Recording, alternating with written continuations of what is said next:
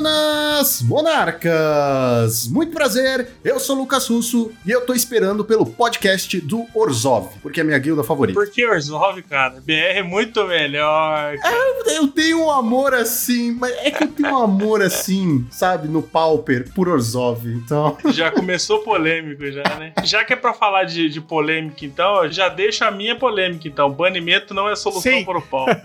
Convidado para um próximo episódio? Descubra no próximo episódio.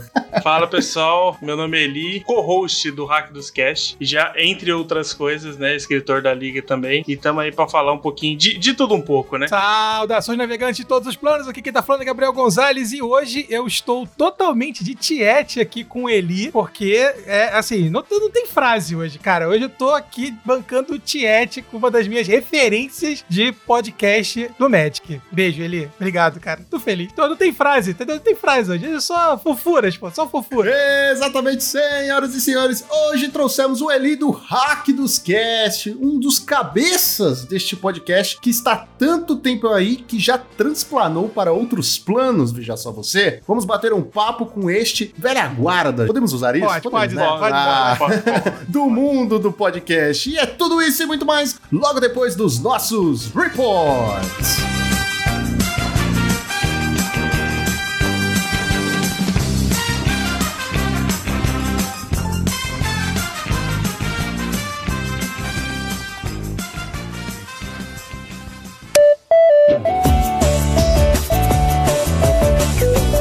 Bem, Joaquim? Preparado para mais uma semana de Pauper neste maravilhoso podcast? Sim, pela primeira vez em muito tempo não temos o Affinity dominando os top 8. E outra grande notícia, Joaquim: a X-Place continua nos patrocinando! Isso aí! A X-Place, a maravilhosa X-Place, que é a única que oferece o cupom de desconto Monarch5, onde você ganha 5% de desconto em todo o site deles. Lá tem diversos produtos para você se acabar, dar de presente, nem que seja presente para si mesmo, porque é a melhor coisa que existe, né? E também durante a semana eles têm diversos campeonatos de diversos formatos, e o mais importante é o que acontece de sábado, que é campeonato Pauper, galera. Isso mesmo. Se você está ouvindo este podcast na data de publicação na sexta-feira, saiba que amanhã, no sábado, às duas da tarde, com inscrição a 25 reais, rola campeonato Pauper todo sábado na X-Place. Não vai poder ir amanhã, dependendo de quando você está ouvindo este episódio? Não tem problema, todo sábado tem campeonato Pauper lá na X-Place, certo? X-Place, onde o seu XP vale o dobro.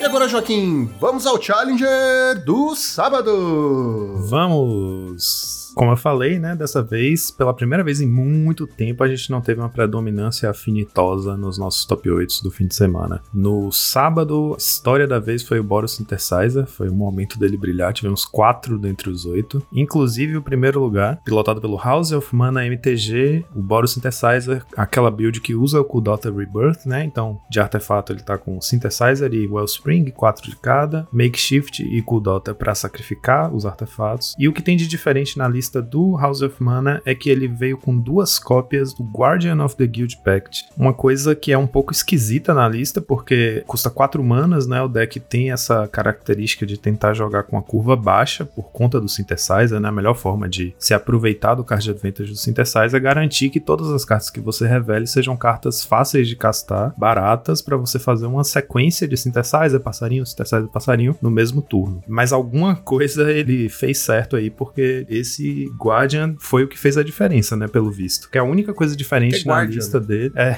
é a é melhor criatura do formato. criatura, não tem como. Você joga de branco, então você tem que ter Guardian na lista. Eu acho que, aliás, esse Guardian aí na lista foi a carta mais cara que eu já vi um Boros Synthesizer jogar. Estamos falando de custo de mana, né? Não de custo falando de, mana. de dinheiro. Ah, tá. de, de resto, é uma lista que, né, tá meio que chegando num, num padrão de otimização, assim. É uma lista, aliás, bem quadradinha, tem 20 lands, em geral 16 a 18 criaturas, é quase tudo quatro cópias, né? Menos makeshift. Nesse caso aqui, dois Guardian, dois makeshift. De resto, é uma lista bem quadrada. Outra coisa curiosa dessa build é que a lista tem exatamente 18 cartas brancas no main e exatamente 18 cartas vermelhas, ou seja, a quantidade igual de símbolos de mana da, de cada cor. Só que o House of Mana construiu a base de mana dele com quatro montanhas e uma planície, então ele tem três fontes vermelhas a mais. Eu atribuo isso ao fato de que você precisa das suas fontes vermelhas em pé para poder interagir com o oponente, né? Usando Bolt, Galvanic Blast, então ele preferiu ter mana vermelha em excesso do que mana branca em excesso. Em segundo lugar, tivemos o de Mi Ferris, pilotado pelo Tito Ojire, uma build também bem convencional, com um Decay, um Filmes e um Chainers no main, e mais dois Chainers no side. A gente sabe que o Boggles andou roubando a cena, né? Pra quem ouviu o nosso episódio da semana passada com o Gabriel Willis, falaram muito sobre a característica do Boggles, né? De ele chega quando o metagame tá. Tem muita gente experimentando com o metagame, testando muitas coisas. Só que se todo mundo começar a prestar atenção demais no deck e colocar muito édito para dentro, o deck acaba dando uma caída, né? E foi o que acabou acontecendo aqui. O Boggles deu uma sumida esse fim de semana e a gente vai ver que tem bastante édito nos sides. É, um, é meio que um, um processo natural, né? Desse metagame. Como é que você chamava? Orgânico? Não, é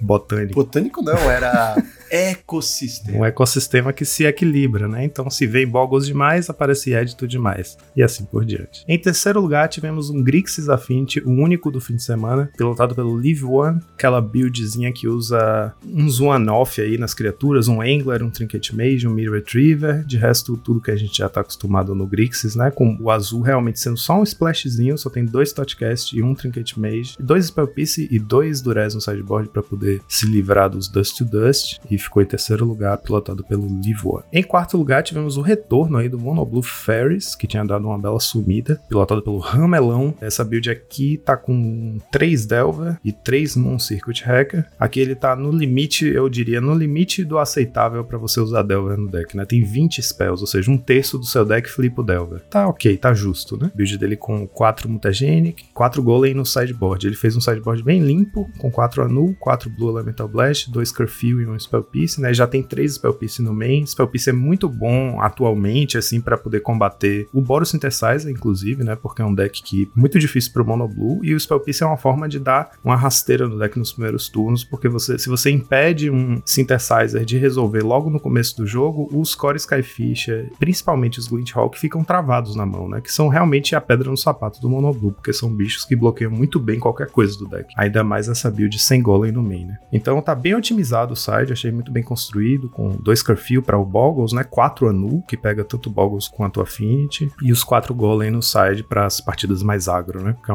uma carta um pouco mais defensiva. Em quinto lugar, tivemos. Ah, é até difícil falar o nome disso aqui. É um Eggtron, né? Que é como ele tá sendo chamado, é aquele Tron cheio de artefatinho que entra e dá draw, ou, ou Chromatic Star e tal, que sacrifica e dá draw. Aquela build que foi iniciada pelo Burbman, né? Entropy 263 do Mall. Aqui pilotado pelo Sun Pop, eu chamei de Five Color Eggtron, porque é uma evolução daquilo, não é exatamente aquilo, tem traços daquele deck, mas com algumas diferenças. Ele mantém aquela história de usar 16 lands apenas, que eu acho muito corajoso. As 12 lands de Tron, dois pântanos, uma Cave of Temptation e um Polluted Mire, que é aquele. Não é pântano, é aquela land que entra virada, faz mana preta e cicla por duas quaisquer. E aí o que ele faz é o seguinte: ele tem três cópias de Foundry Inspector, aquele bicho de 3 manas, 3-2, criatura artefato, que seus artefatos custam um menos para jogar. E aí ele tem Expedition Map, né? Conjurer's Bauble, Chromatic Star, Chromatic Sphere. A ideia é resolver um Foundry Inspector e começar a fazer um monte dessas pedrinhas que entram e dão draw.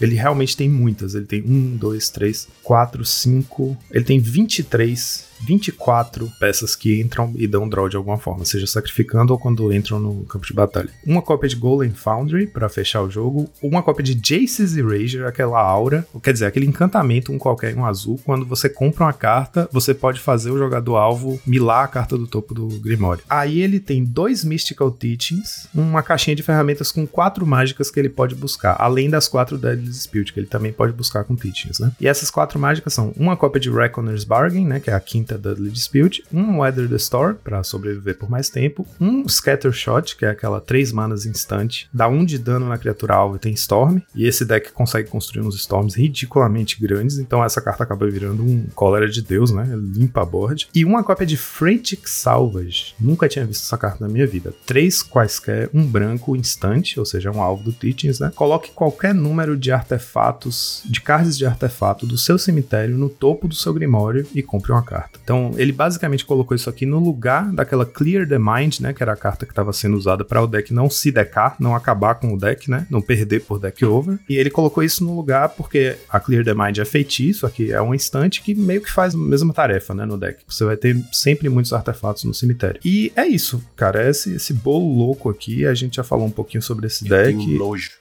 Eu tenho nojo desse deck. É sério. Joaquim, se o Brendo falava que era imoral você ganhar com uma carta que cagava token uma por uma, você milar o seu oponente é pior ainda. Assim, a filha da putagem é tanta que ele tem uma cópia de Jacious Erasures. Uma É tipo cópia. assim, o deck confia tanto que ele vai comprar o deck inteiro que as win conditions dele são todas uma cópia só. E é um deck que, Exato, assim, exato. ganha muita vida com Adder the Storm e Fangren Marauder, né? Então, muitas vezes, ele vai demorar uma vida pra encontrar a win condition dele, enquanto isso ele ganha vida o suficiente e deixa lá você jogando. É um deck que não tá preocupado em ganhar o jogo. Então, mas esse é um deck que só funciona no mall. Exatamente, é. Eu ia falar isso agora. Só funciona no mouse. Se você levar ele pro IRL, tudo bem. A gente teve a galera, né, lá da. Foi da Argentina ou foi da Itália agora? Eu não lembro. Teve um cara que levou esse deck no físico e ganhou. Mas assim, você tem que ser tão proficiente com esse deck, você tem que ser tão incrível que não vale a pena, sabe? Não vale Porque é um pena. combo que você não tem um loop, né? Pra demonstrar pro oponente falar, ah, vou fazer isso aqui infinitas vezes e ganhar o jogo. Porque Exato, você tem que ir exato. comprando cada carta. Tipo, baixa essa, compra. E tem que calcular a mana, né? Que é uma coisa que no mall não, não, não é tão importante. No IRL você tem que prestar atenção. Qual land ali é a torre, quanta mana tá flutuando, cada vez que você resolve um artefato e tal. É, é realmente. E no mall é assim, tem tempo, né? Então, se por algum motivo só faz um bilhão de vida e o seu oponente tem pouco tempo ou qualquer coisa assim, você ganha tudo. É diferente. No IRL, não, tá bom, eu não vou conceder, você tem um milhão de vida, você não consegue me matar, e aí, como é que faz? Vamos empatar? É isso? Você vai empatar todos os jogos aqui? Se for pra empatar tudo, eu jogo de UB 80k. Você vê que não à toa é um deck forte, mas eu acho que é um deck que a pessoa tem que saber jogar muito bem, né? Como você falou, tem que ter proficiência, tanto no IRL quanto no mall. Porque o que já aconteceu de membros do nosso time, a gente conversando sobre esse deck, que encararam jogadores que não sabem jogar rápido, não sabem direito como o deck funciona, mas estão jogando porque o deck apareceu, parece diferente, legal. E aí as pessoas levam pra esse estado de jogo que o jogo fica empacado, ninguém ganha, ninguém faz nada. Só que no mall, se o oponente não tá fazendo nada, não tá ganhando, não tá progredindo, é ele que tá perdendo tempo, né? Você só fica parado olhando ele com 566 de vida e achando que aquilo ali é uma vitória. É aquela velha história, ganhar vida não é ganhar jogo. Ainda mais no mall, não quer dizer nada. No mall, você ter 500 de vida só quer dizer que você tem algumas fogs extras. Exato, é, você tem mais turnos pra continuar não fazendo nada. continuar gastando seu tempo. Em sexto lugar tivemos, aí daqui pra frente é só Boros Synthesizer. Em sexto lugar, o Boros Synthesizer do Hellkito tem umas pequenas diferenças no main deck, três Seeker, uma cópia de Electricity, uma cópia de Rites of Initiation, uma de Rally the Peasants, cartas pra fechar o jogo mais rápido, né? Tá jogando com Kudota e no side ele tá usando duas cópias de Reaping the Graves. Então pra fazer isso funcionar, ele tem dois Golden Egg no main e uma cópia de Goldmire Bridge. Dentre as pontes dele que geram pontes indestrutíveis, uma delas gera mana preta. Em sétimo lugar, o synthesizer do Niederschatten. Que língua é essa? Alemão. Niederschatten, acho que sim. Tem cara de ser alemão pra mim. Niederschatten, Murphy. Nessa build aqui, ele tá com duas cópias de Goblin Bushwalker uma cópia de Rally the Peasants. Goblin Bushwalker e a- o Rites of Initiation são mais amigáveis com a curva do deck, né? Mas o Rally tem esse aspecto de você não precisar tá com a board absurda pra fazer um Rally vai valer a pena. Porque você casta ela do Synthesizer, depois ela vai pro seu cemitério, você pode castar de novo. Outro diferencial dessa lista são duas cópias de Hollow no sideboard. Aquela instante que sempre pega de surpresa. Custa um mana branco, previne todo o dano que a mágica alvo causaria esse turno e você ganha vida igual ao dano que foi prevenido. Como esse deck tem Glint Hawk, Traben Inspector, Seeker of the Way, Goblin Bushwalker, a imensa maioria das criaturas, inclusive os tokens do Kudota, vai morrer para um Fire Cannonade, né? Então um Hollow respondendo ao Fire Cannonade pode ser uma virada de jogo, né? Porque você vai prevenir ali cada 2 de dano que foi prevenido para cada bicho que tá na board, você vai ganhar vida, então você realmente volta pro jogo. É uma boa pedida. Também amigável com a curva do deck, né? Não à toa, quase ninguém joga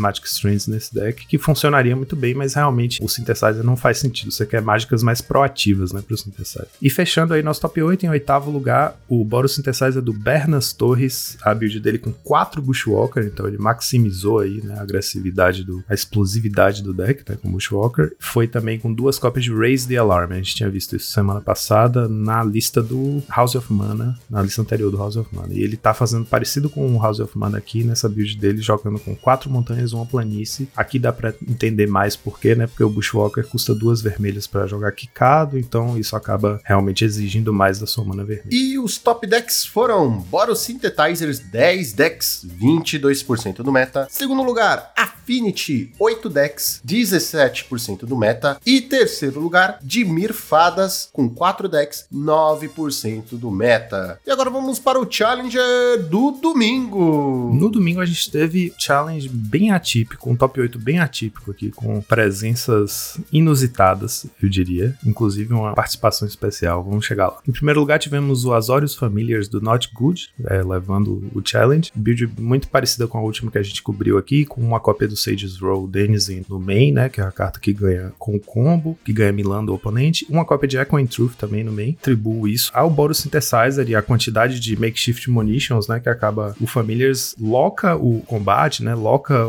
cria uma situação de estagnação do, do field para tentar ganhar batendo ou combando. O que acontece é que você, o oponente não consegue bater ou não consegue avançar a board, mas ele ganha tempo, né? O deck às vezes demora muitos turnos para fechar o jogo. Então, um makeshift munitions resolvido ali pode ser um, um de dano a cada turno, cada lane de artefato você baixa dá um de dano no oponente para acabar fechando o jogo. Então, ter a Truth no main é importante para você poder se livrar dela. Do contrário, você só consegue fazer isso no side. Também acho que o Sage's Roll Denizen tá aí por isso, né? Porque o problema é que muitas vezes, a imensa maioria das vezes, o Familiars loca o campo de batalha e ganha batendo de Muldrifter, né? Só que o Boros tem o Core Skyfisher, que é um excelente bloqueador. Então, ter uma forma de ganhar sem ter que bater com o Muldrifter é importante para o deck nesse field que tá cheio de Core Skyfisher. Em segundo lugar, tivemos um Burn pilotado pelo Magicverse. A build tá um pouquinho de nada diferente. Em vez de usar 3 Curse of the Priest Heart e 17 lanes, ele tem duas curses só e 18 lanes, sendo duas delas lanes Cycling Lanes. Terceiro e quarto lugar, tivemos Hack dos Mogwarts. Em terceiro, a build do Ramuda com Masked Vandal no main deck e um Shred Memory. E em quarto lugar, a build do Matonical, também com Masked Vandal no main e com uma cópia de, de Experimental Synthesizer. A carta se encaixou tão bem no deck que agora eu tô chamando ela de Boros Synthesizer. No caso aqui do Matonical, ele foi com uma cópia de Weather the Storm no sideboard, aproveitando o splashzinho verde, né? Ambas as builds do Mogwarts estão mantendo aquela tech que a gente falou semana passada, que é usar Combage Witches no side como uma resposta ao X, né? As fadinhas. Três cópias no side do Ramuda, duas cópias no side do Matônico. Em quinto lugar, tivemos um convidado especial aparecendo aqui para matar saudades, que é o Azorius Inside Out, né? O Tribe Combo, pilotado pelo Zoom. Muito parecida com a build convencional da época, mas com algumas diferenças chave. A primeira delas é que ele não tá mais usando aquela instante que dava Shadow para uma criatura, né? Não pode, só pode ser bloqueada por criaturas com Shadow e só pode bloquear criaturas com Shadow, que era o que fazia o seu Tireless Tribe passar por todos os bloqueadores. Ele trocou isso por quatro cópias de Wedding Invitation. Olha só, a safadeza. A safadeza, cara. Faz sentido, assim, ela quem tripa tanto quanto a outra carta, Shadow Rift, só que a diferença é que ela, você resolve ela cedo, né? Tipo, e ela se substitui na sua mão e ela fica lá. Então, na hora de combar, não dá para anular, a não ser que você use o caranguejo, né?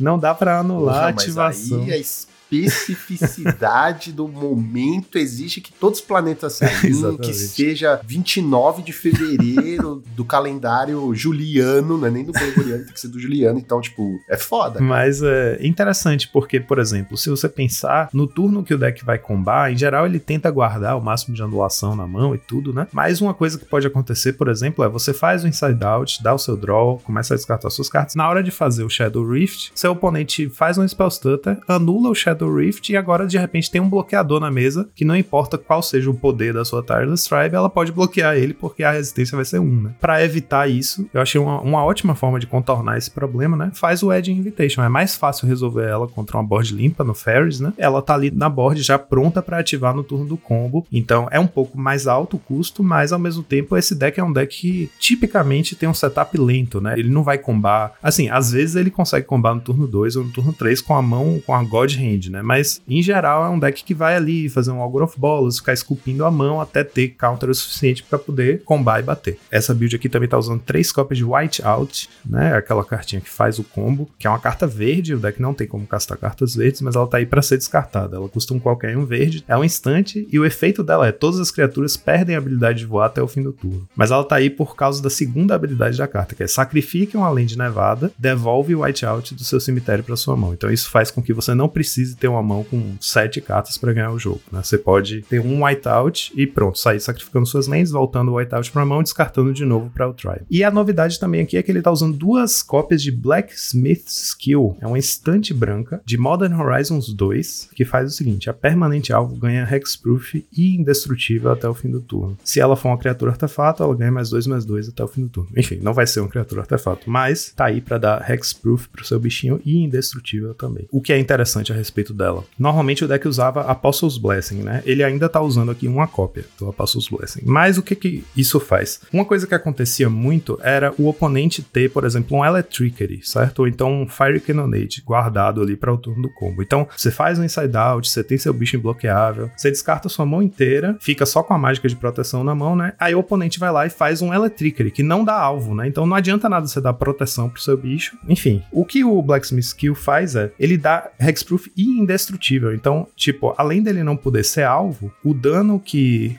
Electric ele dá alvo. Sim, mas se você fizer ela com overload, ela não dá alvo, ela dá dano em todos os bichos, né? Cada? É, em cada, exatamente. Então ela não dá então, alvo. Se é cada, ele dá, ela dá alvo. Tanto que se você fizer um Electric contra um Boggles... É igual Pestilência? É igual Pestilência, não dá alvo. É um de dano em cada criatura que o oponente controla. Cada criatura da board, né, no caso. Mas a Electric ele faria isso. Então se você desse só Hexproof pro seu bicho, ele não pode ser alvo. Então, por exemplo, um Bolt não vai matar a sua Tribe, porque ela não pode ser alvo. Mas se for Electric, ele mata, porque vai dar um de dano em tudo, não tá escolhendo alvo. Então o Blacksmith Skill contorna isso porque ela dá também indestrutível, né? Então ela tanto previne que seu bicho morra para um Bolt quanto para um Electric ou um Fire Cannonade, né? Qualquer coisa que afete a board inteira. Porque é indestrutível, não adianta ele tomar dano, ele não vai ser destruído. Então é interessante ver o deck aparecendo aí, né? Depois de tanto tempo e com algumas pequenas novidades aí. O Edge Invitation realmente eu achei uma sacada bem interessante. Em sexto lugar tivemos Cycling Storm, pelo, pelo Ramelão, uma build que tinha tempo que não aparecia, que é uma build que usa a base de mana verde, né? Entre aspas,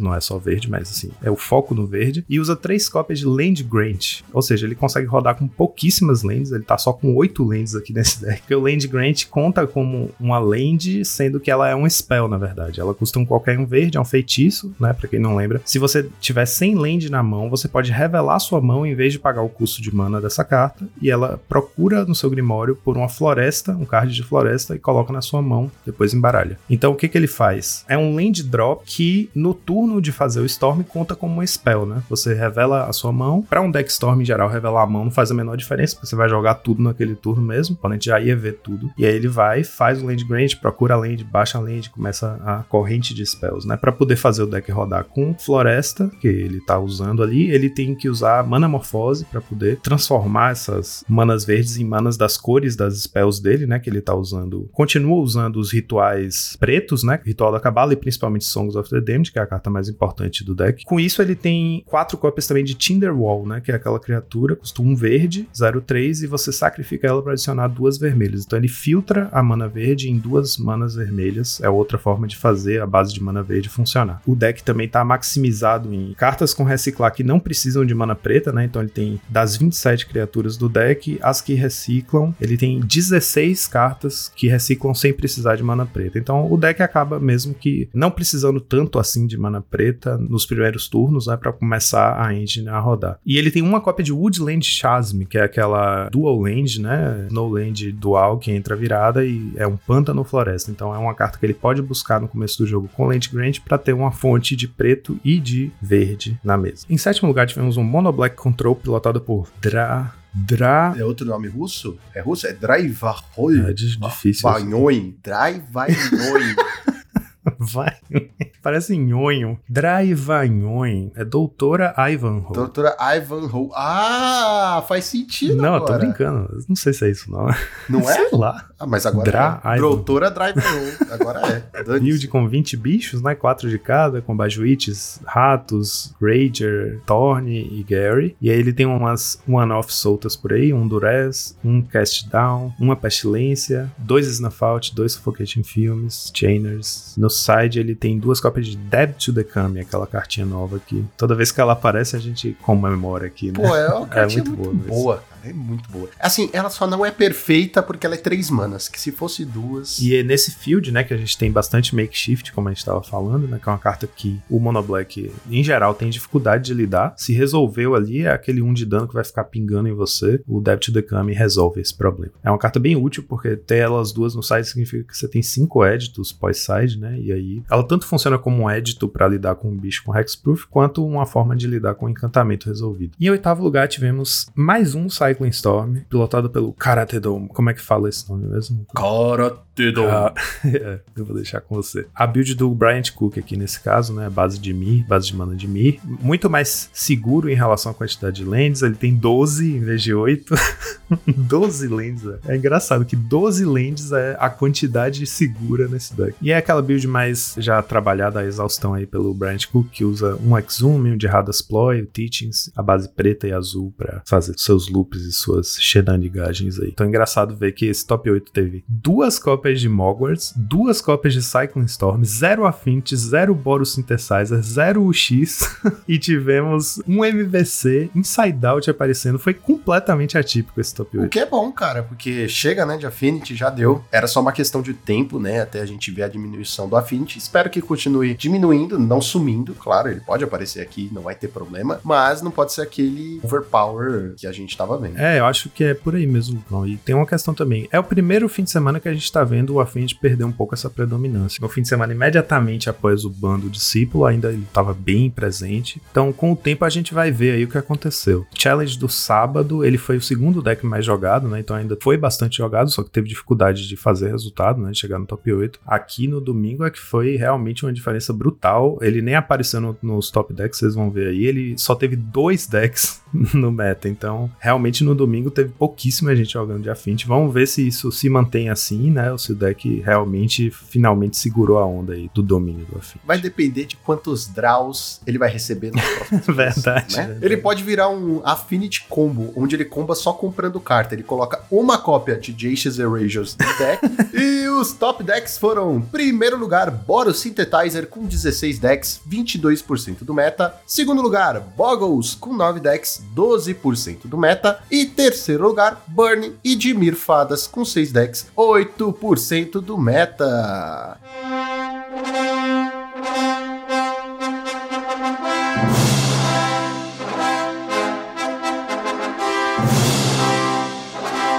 É com muita alegria que eu anuncio aqui nesse espacinho parabéns ou congratulação ao Davi Garcia, né, nosso querido Saitama, colega de time, que ganhou o PTQ Limited, que aconteceu ontem, no dia 30 de março, que foi um PTQ Limited com mais de 500 jogadores, ou seja, foi um, um evento de 10 rounds mais corte pro top 8. Caramba, foi gigante, cara. Eu acho que isso aconteceu porque, primeiro, Limited você não precisa ter pool de cartas, né? Então muita gente entra pra jogar. E é um dos últimos eventos da temporada, tá muito perto de expirar os qualifier points da galera que grindou essa temporada, então uma das últimas chances de jogar PTQ, né? E em geral, os, os eventos limited realmente dão muita, muito mais gente, porque é uma forma mais rentável de gastar seus qualifier points, porque você sai dali com a premiação e com a pool de cartas que você abriu, né? Então é muito vantajoso. É isso, o Saitama ficou em primeiro lugar, cara. Ele ganhou um torneio de 10 rounds mais top 8 com mais de 500 jogadores e qualificou para o Pro Tour pela segunda vez seguida. Ele jogou o Pro Tour de duas semanas atrás, não foi muito bem, mas é a segunda vez que ele sobe para esse nível de disputar o Mythic Championship. Então, parabéns aí, Saitama. Congratulations, é, happy birthday. Porque, né, eu não, eu não sei inglês. Agora você tem que repetir tudo que você falou em inglês. Pra ele, pra ele poder entender, porque não vai entender o que a gente falou aqui. Se é que ele escuta a gente. É, tem que ficar registrado pra gente pelo menos mandar um, um trechinho pra então ele. Então vai, então eu quero ver agora. Congratulations. Eu não vou falar tudo de novo. Tudo de novo, exatamente não, igual. Não, exatamente igual. Por quê? Porque tem que ser igual aquele filme do. In English, motherfucker, do you speak? Ah, é, é. Pulp Fiction. Pulp Fiction. English, motherfucker, do you speak it? Congratulations, David. You made an incredible job taking down the PTQ with over 500 players and over 10 rounds of Magic back to back. That's awesome. I hope you do well in this Pro Tour. But anyway, it's already a very incredible accomplishment. May the force be with you. May the force. É só o que eu vou conseguir falar.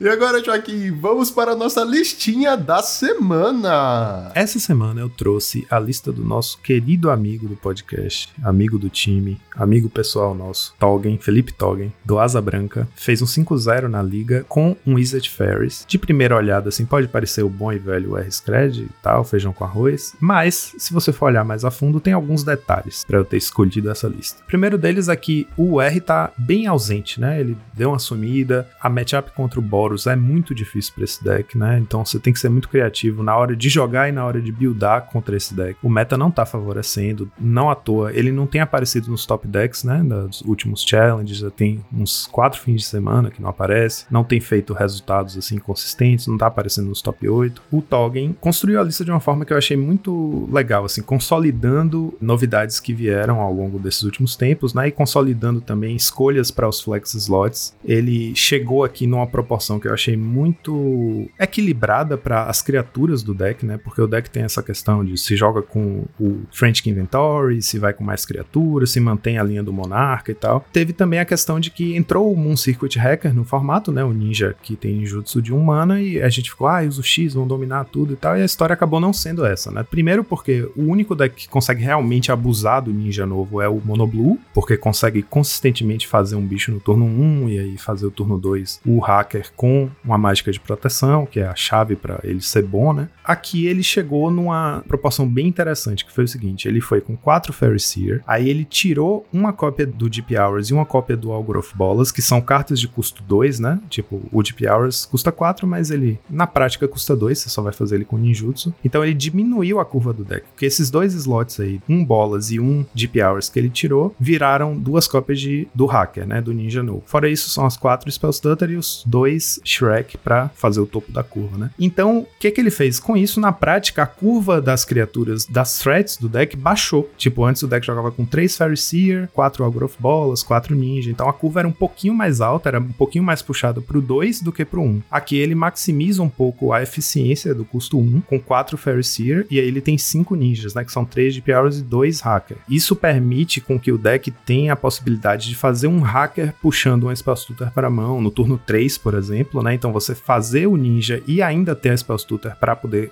proteger o ninja contra um bolt, contra uma coisa assim barata, né? Pode fazer muita diferença. E a outra coisa interessante aqui é como ele usou os flex slots do deck, né? Em geral são 3 a 4 flex slots, meio que criou um quarto flex slot sacrificando um brainstorm, então em vez de 3 ele tá com dois brainstorm e aí ele fez um dispel que, enfim, sempre foi importante no deck, né, para proteger um ninja, coisa assim. Especialmente nesse meta é muito bom como uma forma de interação barata barata com remoções e como uma forma de dar uma segurada aí num Deadly Dispute ou Reckoner's Bargain no começo do jogo, né? Que são cartas muito eficientes de card advantage. Uma cópia de Spell Pierce, que a gente já falou aqui hoje, é uma carta-chave contra Boros Synthesizer, dá uma quebrada na, no desenvolvimento do deck no início do jogo, né? Se você anula um Synth no começo, significa que o Lynch Hawk fica preso na mão, e às vezes o oponente keepou uma mão que dependia de resolver um Synth ou, ou Wellspring para poder fazer core e tal. Dá uma segurada, é bom contra Boggles, né? É bom para anular as pedras e o mapa, por exemplo, do trono no começo do jogo. Então, são elementos do meta atual que estão em voga aí e que o Spell Piece joga muito bem contra. Uma cópia de Fire Eyes, que para minha alegria tá já consagrada com uma, uma, carta a ocupar o flex slot do deck. É uma carta muito eficiente, pode virar uma land que gere duas manas, pode matar dois bichos, pode matar um ninja, enfim. E ele foi uma cópia de Echoing Truth no main deck. Essa é meio que a carta que entrou no lugar do terceiro Brainstorm, tira da frente qualquer coisa que tenha passado pela stack, tenha conseguido entrar e que as remoções não consigam tirar, por exemplo, e principalmente um Munitions resolvido no, no Game 1, né? Tanto do Boros quanto do Affinity, que realmente acaba com o deck. Você vê que a, o Augur of Bolas não é uma win condition do deck, ele tá ali muito mais para segurar, né? Para bloquear. E as cartas que conseguem bater no oponente, todos têm resistência 2 no máximo, que é o Shrek e o Ninja, né? Então, Munitions realmente acaba com a ofensiva desse deck e se resolver. Normalmente o deck não tem resposta, que ele colocou um Icon Truth, tem também Spell Piece que pode pegar. Então ele tá aumentando as chances de conseguir combater um, um makeshift no, no Game 1, né?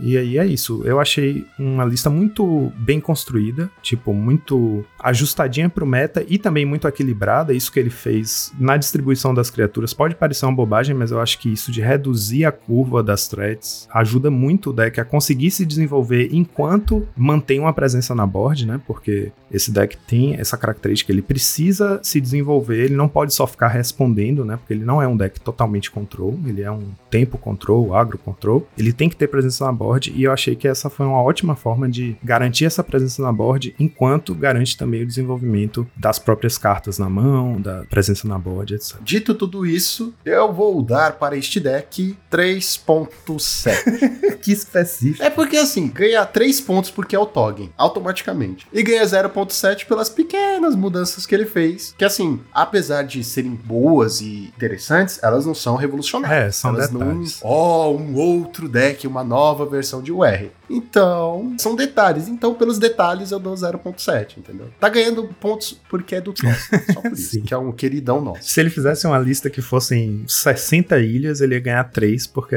né, a nota É mínima o pra ele. Exato. exato Aí daqui a exato. pouco o Tolkien dá um jeito de comprar um 5-0 e publicar umas 60 ilhas pra fazer a gente pagar a língua. Mas eu faço, não tem problema. Eu falo, galera, eu dou 5. Na verdade, eu dou 5. Porque eu dou 3 porque é o Toggen. Eu dou 1 um porque ele conseguiu fazer 5-0 só com land. E depois dou mais um pelo valor que, ele- que a pessoa gasta nas lendas. Então vou aproveitar e mandar um beijo pro Tolkien, meu querido. Beijo. Beijo, E Toggen. parabéns Ah, pelo kiss, 5-0 com kiss nosso, Toggen. com o nosso querido inglês também.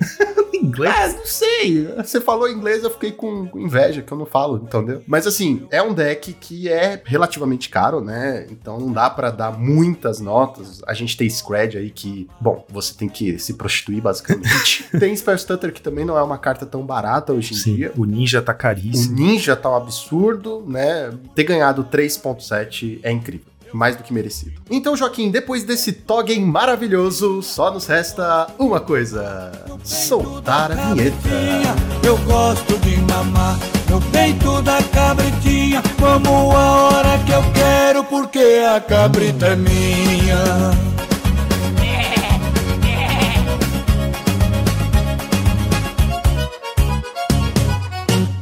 Vem, Bita, vem.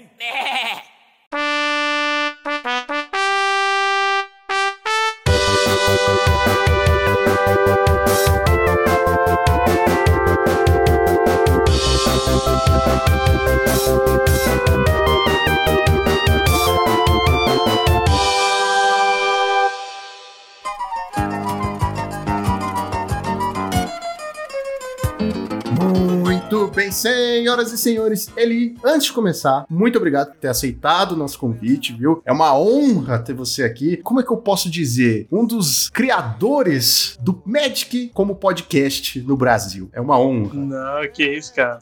É, é um prazer estar aqui com vocês. É, a gente tá aí nessa história. Né? Pauper nos levou a caminhos inusitados aí da vida, né? E da vida de produtor, né? Eu falo pro MP que a gente, eu caí de paraquedas no, no hack, né? Depois a gente, eu até conto um pouquinho disso, mas Pauper me levou ao hack dos cash e ali eu acabei ficando, né? Então, o hack dos ainda, quando o hack dos chegou, realmente era mato, né? Tudo era mato em relação ao podcast. Outros eu acho que antes eu não lembro de ter nenhum. Eu sei que depois apareceram alguns que já acabaram, né? Assim, ou entraram em, em ato indefinido. Mas aí tamo aí, né? Esse ano o Rakdos tá fazendo sete anos. Olha já. só, sete anos. Gonzalez, você imaginou um Dildral do Monarca chegar a sete anos? Eu tô feliz que ele tá chegando em dois, cara. Cara, eu vou falar pra vocês, assim, telespecto ouvintes, que esse episódio hoje é um episódio muito especial. Porque, como eu tava falando, eu escuto o Eli há muito tempo. Comecei a escutar o Eli lá nos primórdios, com o Ari, Paul Perview. Acompanhei ele chegando no hack dos Cash. Gonzalez tá aqui, ó. Ah, tá babado. babando. Ah, Tá babando Deus, aqui. Droga, eu achei que fosse alguma coisa mesmo. Então, então, eu acompanhei ele chegando no. Quer dizer, comecei a escutar hack dos Cash também, acompanhei a chegada dele ali. Então, assim, cara, trazer o Eli hoje pra esse episódio, pra mim, assim, é, é o que eu falei, tô bancando de tiete aqui, cara. Tô tentando aqui me controlar e tal, porque, né, é um prazer poder estar com você aqui, meu amigo. De verdade, assim, pra gente que, que tá fazendo a produção de conteúdo também, de podcast, ter você, né, futuramente o MP aqui, a gente reforça uma oportunidade do MP vir aqui participar também. Fantástico pra gente. MP falou que só não veio porque não compactua com a habilidade de Monarca, né? Ah, entendi. Falou, ah, então, sabe, nem dá, nem não, não rola, sabe? É, até pra já explicar, né, porque que o MP não tá aqui, ele, ele tá na fase de vida pessoal bem corrida, né, então ele tá fazendo as teses dele de... tra- Ah, só pra avisar, meu filho tem um ano e de vez em Tranquilo, quando ele tá acorda no meio de gravações, como aconteceu agora. Então, eventualmente, vocês vão ouvir alguns chorinhos aí. E, na verdade, assim, pra quem acompanha o hack dos- do, último ano pra cá, ele tem participações especialíssimas aí sempre. Então, assim, então o MP tá bem corrido com isso, outras atividades profissionais também. Então, assim, até pro Hackdos tá difícil de a gente conseguir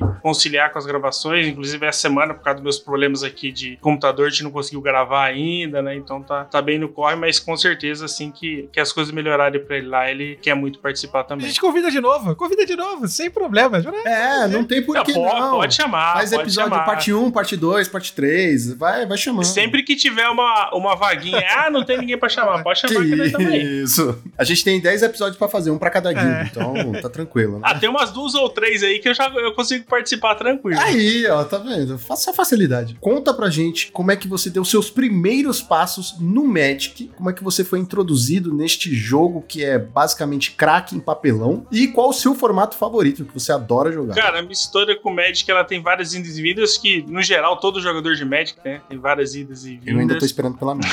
A sua ida ou sua vida? É, é, eu ia perguntar isso, cara. O meu parar, né? O meu stop. Ah, que eu ok, ainda não, ok. eu sou Tá muito novinho. muito, hein? Primeira vez que eu tive contato com o Magic foi em 98. Das antigas, cara. Vambora. Isso é raiz mesmo, jogar com carta no asfalto, isso aí eu joguei bastante. Nada de shield. Nosso shield era papel contact, cara. Sobre isso que eu falo, entendeu? Ou você guarda dinheiro pra merenda, ou você guarda pra comprar booster, ou você guarda pra comprar shield, entendeu? Você não tem como você conciliar essa vida, entendeu? Porque na nossa época não era booster, era buster, Era Buster, ainda, né? é. E custava R$2,50, tá? Pra vocês ficarem com inveja. Não, mas até meados de 2000, não era? Uns, assim, até uns 5, 6 reais, não era não? Cara, nessa época já era 4,50, 5 e pouco, eu acho. Ah, mas 4,50 num Buster de 12, 15 cartas, eu acho que é justo, pelo menos, vai. É, era ok, era ok. É que na época, a nossa realidade de vida, né? Tipo, 4 reais era bastante dinheiro, né? Não só pra, pra época, como pra pessoa ali. Né? Você tinha ali seus 12, 13, Verdade. 14 anos, sei lá, era. Juntar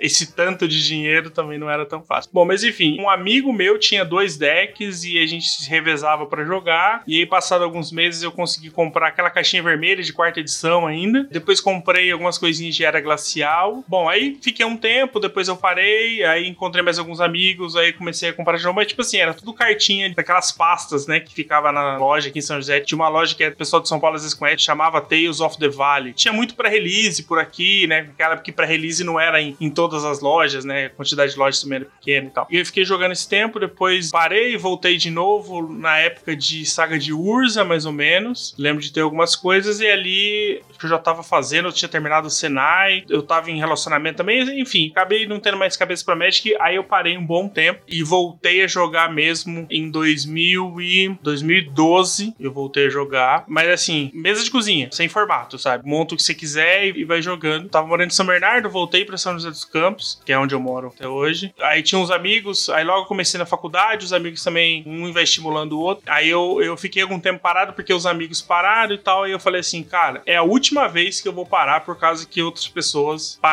meus amigos pararam de jogar. E aí eu comecei a retomar. Aí comecei a ler mais, YouTube já tava mais acessível, né? Já tinha mais gente fazendo conteúdo em português e tudo mais. Foi quando eu conheci o Pauper, lá para 2014, que eu ouvi falar do Pauper. E aí eu comecei a jogar. Bom, estamos em 2022 e até agora não consegui parar mais. Que pena, nossa. e, é, só que eu, eu, entrei nessa, nessa na minha cabeça, sabe? Tipo, na época o Magic tava muito ligado aos meus amigos. Hoje aí eu falei, não, Magic vai ser para mim. Eu vou jogar Magic para mim. E aí com isso, aí eu ampliei, né, meu leque de, de amizades com Magic eram interdependentes, né? É, aliás, eram independentes, né? Eu não precisava mais jogar Magic só com um amigo. Jogava Magic com qualquer pessoa que eventualmente podia ser um amigo ou não, né? Então isso para mim foi muito bom. E aí eu consegui encontrar as minhas motivações e me acabei me encontrando no Pauper primeiramente por uma questão financeira, como de várias pessoas e acabam adentrando o formato. Eu vi que o Pauper precisava de mim tanto quanto precisava do Pauper. Foi quando o projeto do Pauper View começou. Então a gente foi estimulando o Pauper da forma como a gente podia, né? Na loja local e etc. E aí, dali pra frente, algumas, algumas já, já ouviram uma parte dessa história também. É interessante, né, Eli? O Pauper, ele tem esse fator, né, de inclusão, né? Porque muitos de nós acabamos tendo esse contato com o Pauper porque ele era um formato mais em conta. Beleza. Mas quando você chegava, a comunidade estava se construindo também, né? Não era uma comunidade como do Legacy, do Vintage, do Modern, né? Ou do próprio Standard, Standard, né? Ou T2, como a gente chamava antigamente, né? Que já tava ali construidinha, a galera, né? Mas era assim meio, né, underground ali, com deck esquisito, só comum. Quando eu também tive esse contato com o Pauper, foi muito natural eu acabar fazendo parte ali do, do meu nicho, da loja que eu jogava, e nutrindo as pessoas e doutrinando. Pô, cara, vem cá experimentar, cara. Pô, tô jogando Modern aí, mas, pô, aqui, cara, isso aqui, pô, pra você é, é o preço do teu shield, cara. Senta aqui pra gente jogar e tal. Então a gente acabou conseguindo alimentar, né? Criar essa comunidade é, local do Pauper, cara. Isso é, é, muito interessante a gente entrevistar as pessoas, né, das mais variadas localidades do Brasil e todas elas, né, Lucão, passam pela mesma linha de construção do Pauper, cara. Isso é muito bacana. É, é engraçado porque, assim, naquela época tinha eu, o Ari, o AJ, que foi uma das pessoas que começou o Pauper View com a gente, o Leandro Koji. Eram os quatro, assim, que, que normalmente a gente estava ali. O AJ depois ele, ele acabou mudando de cidade, então ele não conseguia conciliar o jogo em loja, mas estávamos sempre nós três ali. Nessa época, a gente ficava feliz quando a gente fechava um campeonato com seis jogadores, sabe? Era um negócio assim, não era comum. E aí dali pra frente a gente conseguiu oito, só que não era os mesmos oito, né? A gente ficava fazendo de tudo para convencer. Cara, era raro a gente fechar dois campeonatos seguidos, em duas semanas seguidas. Então, assim, foi bem difícil a nossa, nossa luta ali. E, tipo assim, emprestando deck, emprestando carta, mostrando material, né? Naquela época ali, deixa eu ver aqui, acho que o Manente e o Guma talvez eram os dois únicos ali produtores que tinham mais acesso ao Pauper ali, sempre tava postando alguma coisa, lista, deck. Então, assim, era bem difícil convencer as pessoas a entrar no formato, né? E aqui São José é uma cidade muito de modern. O T2, assim, patinou. Nessa época não tinha muita coisa. Bem que o T2 ainda era mais em conta naquela época, mas, tipo, sempre foi do modern. E, cara, para você tirar um jogador de modern para levar pro Pauper, cara, é, é difícil, muito sabe? Difícil, tipo, o cara do modern raiz ali, o cara não quer largar. A... O cara fez um investimento de vida. É, exato. E, na verdade, a questão da premiação também, né? Porque às vezes o cara jogava os torneios de loja do Modern, por exemplo, assim, a realidade aqui, Rio de Janeiro. E aí tava lá, aquela mesma galera, aquele nicho ali que ia, tava 45 já pessoas no torneio, entendeu? Aí beleza, dava uma baita de uma premiação. Aí quando tu ia pro Pauper, pô, sei lá, oito. Aí tu, sabe, tipo assim, às vezes não tinha nem inscrição, entendeu? Então não rolava nada. Às vezes o lojista dava um boosterzinho ali, entendeu? Dava um abraço. Uma promozinha, é, uma né? promo, uma Coca-Cola. Saudade de quando ganhava promo, né, gente? Pelo amor de Deus. Porque hoje em dia nem Saudade quando tinha loja pra eu ganhar promo, porque aqui no Rio de Janeiro tá fechando tudo, filho. Tá difícil. Vem pra São Paulo, porque na X-Place você pode jogar. Tá, alô, Olha o jabá. Ataque de oportunidade.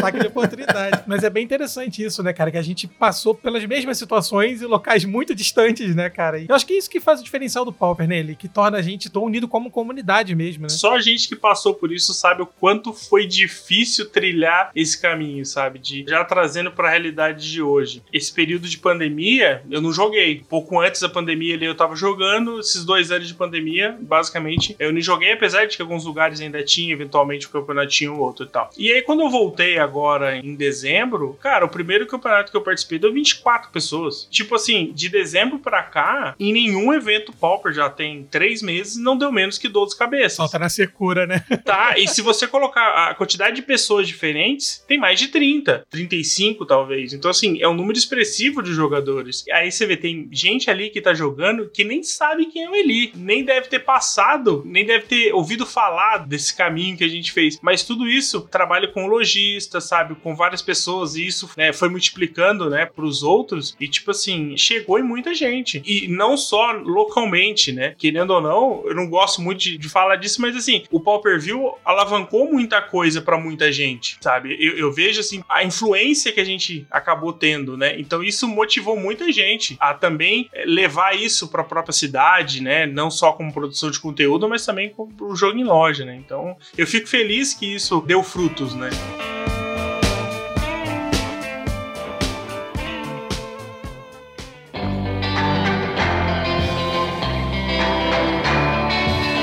Eli, eu queria falar com você agora um pouquinho sobre a sua trajetória até o Hack dos Cash. Eu queria que você contasse um pouquinho como surgiu essa ideia, né, do pay-per-view e como é que você depois é, foi pro Hack dos Cash. Conta um pouquinho como é que foi isso. Principalmente se eu puder deixar um extra, por que podcast, Eli? Eu acho que essa é a pergunta que eu queria sempre fazer para você. Por que das opções de criação de conteúdo, por que escolher o podcast? É uma ideia que eu sempre quis te perguntar. O Hack dos foi um negócio muito engraçado, porque assim, eu já tinha ouvido ouvido o Hackdos algumas vezes. Eu lembro de, assim, de ter acompanhado com mais frequência o Hackdos no episódio 90 e pouco para frente. Então já tinha um certo tempo. Para ser exato, ele tinha completado três anos, se não me engano. Eu entrei oficialmente no episódio 116 do Hackdos. Oficialmente não, né? Eu brinco em MP que oficialmente eu nunca entrei no Hackdos, né? Eu nunca fui convidado para entrar no Hackdos. Eu lembro dessa transição, ele, eu lembro, já era ouvinte, eu lembro dessa transição, assim. O Eli foi indo, indo, indo e iu, entendeu? De repente tava lá já. O Hackdos nasceu com o MP e com o Grilo em 2015. E aí entrou depois o Fernando e o Felipe. Então eles se revezavam ali. E aí eu entrei em 2018. Vou fazer quatro anos agora, entrei em 2018. E foi engraçado porque, assim, na época só tava o MP e o Felipe. O Grilo mora na Suécia hoje. E o Fernando, eu acho que a esposa dele já estava grávida, se não me engano. Ele mudou de serviço, então tava tudo uma loucura na vida dele. Ele também não tava conseguindo participar. E o Felipe tinha saído, mudado de São Paulo, tinha ido pra Joinville. E também tava difícil para ele conciliar podcast e trabalho, né? Assim, trabalho com o podcast. E acontece que no episódio 115, o MP chamou a Duda, na época fazia o MTGC. Acontece que ela participou do episódio tudo e o MP chamou depois eu, o Ari, para participar do Hack dos. Só que ele pediu de uma forma diferente, porque o Felipe não ia poder participar naquela semana e ele falou assim: ah, faz com a gente, né? Todas as outras fases e tal. E aí eu participei, né? Ajudei nas outras fases ali, já tava com a pauta e foi. Aí fiz, aí durante o episódio a gente gravou o principal sobre o Paul Perfil e passou. Gravamos o episódio 116. E aí, durante a semana, eu ele, Felipe tá meio enrolado lá ainda e tal, você não quer participar com a gente de novo? Ah, mas, né, não sei como é. Como não. quem não quer nada? É, é. Ah, é, vamos falar de tal coisa. Ah, beleza. Aí foi quando eu fui conversando mais com o MP, pra falar, olha, eu não acompanho tanto médio competitivo, né? Assim, vejo um pouquinho de T2 e tal, mas assim, um pouquinho de moda, mas assim, o MP chama, chamava de Legacy, ele não chamava.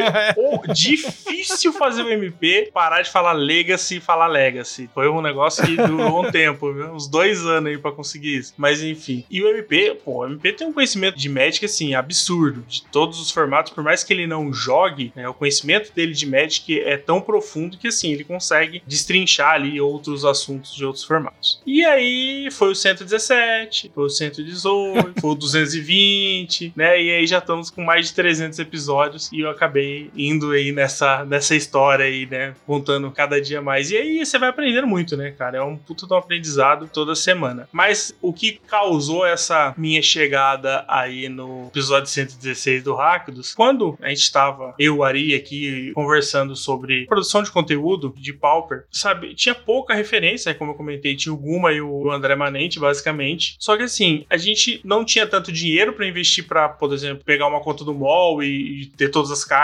para fazer os decks. A gente basicamente tinha algumas cartas, alguns decks físicos e assim, a gente foi aprendendo, foi vendo os outros e tudo mais. E aí essa ideia do podcast surgiu porque o Ari gostava muito, ele ouvia mais podcast do que eu. Ele falava, ah, por que a gente não faz um podcast? Eu falei, puta, mas eu nem ouço, eu nem sei como fazer um podcast. Eu tinha ouvido alguns episódios do Hackers, na época tinha um outro podcast, acho que chamava Caos Planar ou algo do tipo. Eu lembro de ter ouvido alguma coisa por ser de Magic, né? Era mais fácil. Ouvi outros também como referência também, mas assim, não era uma mídia que eu consumia assim semanalmente. Eu falei, cara, pelo desafio, vamos lá, né? É uma mídia que ela, ela é maleável, tanto para quem faz quanto para quem escuta. Porque você consegue ali, por exemplo, igual a gente gravar aqui no final do dia, a gente consegue se virar. A edição, por mais que seja complexa, né, pela questão de qualidade, diferença. Nem me fala. Nem me fala que aquela labuta toda semana, viu? N coisas, né, que tem. Mas assim, é só áudio. É, a questão vídeo também é um problema sério. Muitas aspas só é, áudio. É, entre aspas, né? Eu digo só porque se você colocar o, o vídeo junto, né, viram. Não, eu acho que se, às vezes se você tivesse o vídeo junto, fica mais fácil, sabe por quê? Por mais que você tenha tratar o vídeo e todo aquele procedimento que você tem que fazer, se errar, meu filho, errou, tá no vídeo, é isso, não tem o que fazer, gravou, gravou. Aqui não, aqui você ainda consegue, pro bem ou pro mal, consertar. O que eu já consertei de. de, de fra... Ó, por exemplo, essa frase que eu vou deixar,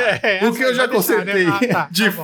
Frase, poxa, fiz mágica com frase, você não tá ligado. O, o, o Elite, contar uma curiosidade nossa aqui do lore do Draw do Monarca, que no começo. É, exatamente. No começo, o Lucas criou um pseudônimo pro editor, que era o Alan. Era uma brincadeira. né? É, é, o Alan edita e tal. Aí ele percebeu que editar, ele Dá se dinheiro. ferra tanto, tanto, e também dá dinheiro, né? Dá tanto trabalho e dinheiro, que o Alan foi incorporado. Nosso Fernando Pessoa aqui, entendeu? Deu, deu incorporada. E aí ele falou: não, agora sou eu que edito. né?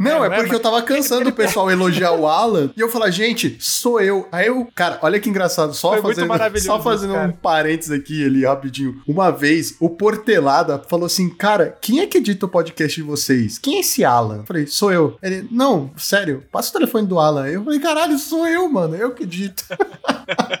Aí sumiu, entendeu? É, aí o Alan, sumiu, não, aí eu entendeu? É. trouxe o Alan pra dentro, Descobriram entendeu? que quem é o, o Homem-Aranha é o Peter Parker aqui, entendeu? Cara, é que assim, enquanto eu edito, eu sou o Alan, entendeu? Eu sou antissocial, eu não quero ficar conversando. Esse é o Alan. Psicólogo, se você tiver, tá? Se alguém tiver algum telefone, deixa nos comentários. Cadê o Dr. Luiz? É, cadê nosso amigo Dr. Luiz aí pra trazer? Tá duro. E assim, na época, conhecimento zero de podcast, zero de edição de qualquer coisa, acabei me apoiando no Ari, porque ele já fazia algumas coisinhas nesse sentido, já arranhava um pouco mais, meteu as caras e aprendeu a fazer tudo mais. O Pauper acabou ficando muito nas costas dele nesse período, né? Porque ele fazia todo o processo de edição e tudo mais. Mas nasceu, nasceu dessa forma. Até respondendo essa questão do porquê podcast, eu acho que era uma mídia que se adaptava melhor à nossa rotina de vida da época. Era mais fácil de conseguir gravar. Se a gente não pudesse gravar tudo no mesmo dia, a gente gravava uma parte no dia, uma parte no outro. Teoricamente, não perdia muito por isso. E ele conseguia, o Ari conseguia encaixar dentro da rotina dele de trabalho, a edição, ficava melhor pra gente gerar conteúdo, procurar conteúdo, consumir conteúdo pra também repassar isso no podcast. Então a gente acabou optando por isso. E dali pra frente, meio que eu gostei. Aprendi a, a gostar do podcast. E é engraçado que eu gosto muito mais de fazer podcast do que de ouvir podcast. Eu ouço muito pouco podcast ainda. É, o, o MP às vezes até fala, ele você ouviu o episódio tal? Aí eu falei, ah,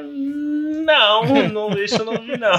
E às vezes a gente tem que ouvir também por controle de qualidade também, né? Pra poder ver umas coisas que a gente tá fazendo errado e tudo mais. E eu gostei, eu gostei do podcast, eu gostei do retorno que eu também tinha, né? Não o retorno financeiro, mas o retorno de pessoas, né? Que ouviam, que repassavam isso ou que entravam em contato com a gente, né? Pra poder conversar. E o Pauper View foi um trabalho muito gratificante. Realmente, a gente ocupou um espaço que não, ninguém preenchia naquele momento, né? Naquele, naquele período, naquele um ano e pouco. E acabou meio em forma repentina, né? Que eu acabei, não lembro se no, no Hackers eu comentei, o Powerview ele terminou em 2019, poucos dias ou poucas semanas após o falecimento do meu pai. Foi um período muito difícil para mim ali, né? Conciliar com meu pai ficou mais de um mês internado, então assim, foi um período bem conturbado ali também, a minha mãe e tudo, foi bem difícil. E assim, realmente eu não tava com cabeça para conseguir, né? Porque assim, você tem que estar tá bem, né, cara? É, por mais que as pessoas não estejam vendo a nossa cara aqui, né, no podcast, mas eu acho que esse é o ponto que faz ser crucial você estar bem, porque a pessoa só presta atenção na sua voz, ela não tem o seu rosto, ela não tem imagem de fundo para distrair. Então, tipo assim, eu acho que o podcast também tem isso. Ele faz a pessoa estar tá muito mais atenta. É claro que você pode estar tá lavando louça e ouvindo podcast. Eu concordo. É. Você, você fica mais próximo, né, do, da pessoa que tá falando. Né? Intimidade, ela tá no seu ouvido, cara. Ela tá ali cochichando para você. E olha, pode ser, pode não ser. A gente vai ter que chamar um psicólogo, né? Talvez aí, doutor Luiz. Ó, quem sabe. Você está realizando atividades do seu dia a dia, como você falou, campeão de podcast é lavar a louça. Você tá lavando uma louça, você tá no ônibus, você tá fazendo essas pequenas atividades. De certa forma, você cria uma intimidade assim maior. Eu sinto, né? Pô, é o cara que tá comigo lavando louça, é a fulana que tá comigo enquanto eu tô no ônibus, sabe? É bacana porque você conversa, querendo ou não, subconscientemente, todo mundo conversa com o podcast, eu tenho certeza. Eu faço isso. E é engraçado que, às vezes, em feedbacks, né, ou em comentários, por exemplo, no grupo nosso de, de apoiadores, o pessoal às vezes comenta alguma coisa e você percebe. Teve um episódio recente agora que a gente gravou sobre quando foi é, anunciado essa edição nova agora de Nova Capena, né? Viu o, o vídeo, né, e tal, e eu fiquei muito, eu não sei exatamente porquê, não é muita pegada, mas eu gostei da edição, sabe? Eu gostei do clima da edição, tá? Do que o pessoal anunciou. E fui falar das novidades que tava tendo, que o pessoal tinha anunciado, de algumas ideias que a galera tava tendo sobre lore e tal. Eu fui puxando um pouquinho de, de cada parte, de cada nicho de dentro do nicho, né? Do Magic. Comentário assim, de várias pessoas falando: nossa, ele tava empolgadaço, o Eli tava, sabe? Eu consegui fazer piores, melhores piadas do que o MP nesse episódio, sabe, né? Porque as piadas do MP, né, são. Uma assim, competição. É, né? é, é um nível assim que é, é, difícil alcançar. E nesse episódio ele foi Eli, você se superou nesse episódio, cara. Você teve umas piadas que foram, ó, sensacionais. Acho que ilustra bastante isso, né? Quando você tá bem, você passa isso muito fácil no podcast. Eu que tenho muito essa questão de entonação, eu falo muito mais alto muito mais baixo. Falando algum assunto que eu gosto muito, eu já começo a falar mais alto e tal. Então acho que tudo isso, a pessoa que ouve toda semana, que acho que o podcast também tem essa questão de, de agregar muitas pessoas. Tipo, a galera quando ouve um, ouve dois, gosta, cara, vai ouvir o resto da vida, eu, né? A menos que mude o hobby que ela para de jogar Magic, coisa do tipo. Inclusive, tem muitas pessoas que nem estão jogando Magic e ainda continuam, escutam, escutam né? hackers ainda, sabe? Várias pessoas falam, o meu único contato com o Magic hoje é o hacker. É bacana, e se realmente essa proximidade é algo ímpar, né, cara? Tipo, você tá ali dentro da casa da pessoa, indiretamente, né? Você tá ali na vida da pessoa e, cara, é sensacional todo, toda essa interação que o podcast acaba gerando. E eu sentia muito isso, ele, porque eu lembro, né, que eu comecei a escutar o Paul Per View, que foi o primeiro podcast que eu conheci de Magic, foi no meu retorno também. Óbvio, tive meu momento de pausa, né? Estamos aí aguardando o nosso host aqui ter um momento de pausa dele para eu poder assumir o podcast, né? Fica aí esse comentário. Gargalho. Né? Porque aí vai ser a host by Gabriel Gonzalez. Estamos aí no aguardo, tá? Ele fica aqui entre a gente, qualquer coisa. Você sabe que ser host implica também em ser editor, né? É essa parte que me pega, mas vamos deixar pra lá, né? Aí eu vou fazer assim, sabe? Vou começar a convidar o Eli, entendeu? Convidar o Eli de vez em quando, aí de repente, ó, tchau, MP, peguei o. Então, brincadeiras à parte, cara, assim, eu comecei a, a me sentir muito próximo, tanto de você quanto do Ari, de ficar mandando mensagem. Eu tinha uma outra conta no Twitter que foi hackeada e tal, que eu perdi, que eu tinha vocês. Aí começava a puxar assunto, aí começava a responder, sabe? Tipo, eram pessoas que estavam próximas de mim, cara, moravam em outro estado, eu não, nem os conhecia ainda pessoalmente, só fui conhecer, né, no, no GP de 2019, que foi o primeiro que eu fui, que aí vi todo mundo, pô, foi muito incrível isso, né? Porque tinha tanto todo mundo também. Mas, assim, essa proximidade realmente do podcast é diferenciada, né, cara? E cria laços muito diferentes. E o Twitter também, que é uma ferramenta que acaba agregando a gente, né, aproximando, mandando mensagem, cara. E eu, eu super entendo você com essa ideia, né, de o audiocast, vamos dizer assim, né, que vira o podcast, ele tem um quê diferenciado, que se você tá mal, né, é que você falou, né, você vai passar uma energia diferenciada, às vezes você acaba expressando, né, sentimentos, mas, por exemplo, toda nova coleção eu entro no modo hype absurdo, depois eu entro na depressão profunda. O que gasta, o que gasta de psiquiatra e psicólogo a cada coleção, não, não sei tem pra como, quê. porque toda vez, é isso, cara, ainda nem parei pra ver lá o novo Capanema lá, do, a nova coleção que vai sair. Então nem parei pra ver, mas eu fico muito assim, a galera fica, cara, tu fica empolgado, vai gastar dinheiro, aí, tipo, depois que eu vou ver, aí... Cara, isso é muito incrível, cara, isso é realmente fascinante na nossa mídia podcast, O né? Magic já tem essa relação de amor amor e ódio, né? Tipo, é a edição que você gosta muito, a outra edição que você acha um lixo, e aí de repente no meio sai uma edição de Commander que você fala, nossa, que sabe? Então, acho que o Magic tem muito disso. Traduzir isso no podcast, eu acho que é o que diferencia essa mídia. Eu acho que o maior apelo que eu vejo do podcast é isso, sabe? De você primeiro conseguir alcançar pessoas que às vezes o vídeo não alcança e trazer essa intimidade que eu acho que é, é realmente só falando no ouvido da pessoa ali todo dia que eu acho que traz tudo isso, né? Então, essa minha história com o podcast é relativamente nova, mas eu acho que não tenho intenção de abandoná-la, sabe? Eu acho que as coisas estão evoluindo. É claro que às vezes a vida real acaba exigindo mais Sendo de real você, demais. né? Sendo real demais. Mas assim, hoje o Hackdos e o Magic fazem parte da minha vida assim de uma forma que eu acho difícil de, de separar, né? De soltar, sabe? Pela relação de tudo isso com a minha esposa, sabe? De tipo, ela é alheia ao Magic, né? Minha esposa, mas assim, ela é uma pessoa que me apoia tanto em tudo isso. Eu não vejo a hora do Gael tá crescendo. Quem tá só ouvindo não vai ver. Ó, tem umas cartinhas de Pokémon aqui, É ó. assim que começa, com drogas mais leves. Já tô juntando aqui pro, pro Gaelzinho, que já tem um, um tantinho aqui já, ó, sabe? Então, assim, a gente vai, vai montando. É claro que a desculpa vai ser o, o Gael, né? Jogador de Magic só tem filho pra essas coisas, gente. Pra Exatamente. Pra poder, sempre ter um amigo pra jogar e Exato. sem poder justificar. pra poder né? falar assim, querida, não fui eu que quis uma booster box, foi o nosso filho. Eu ia dizer não pra esse Não rostinho. posso, não tem como. Querida, ele tirou 10 na prova de matemática, ele merece. A criança nunca vai ver uma carta, mas, né, é pra isso que tá lá. Não, de repente vai, né?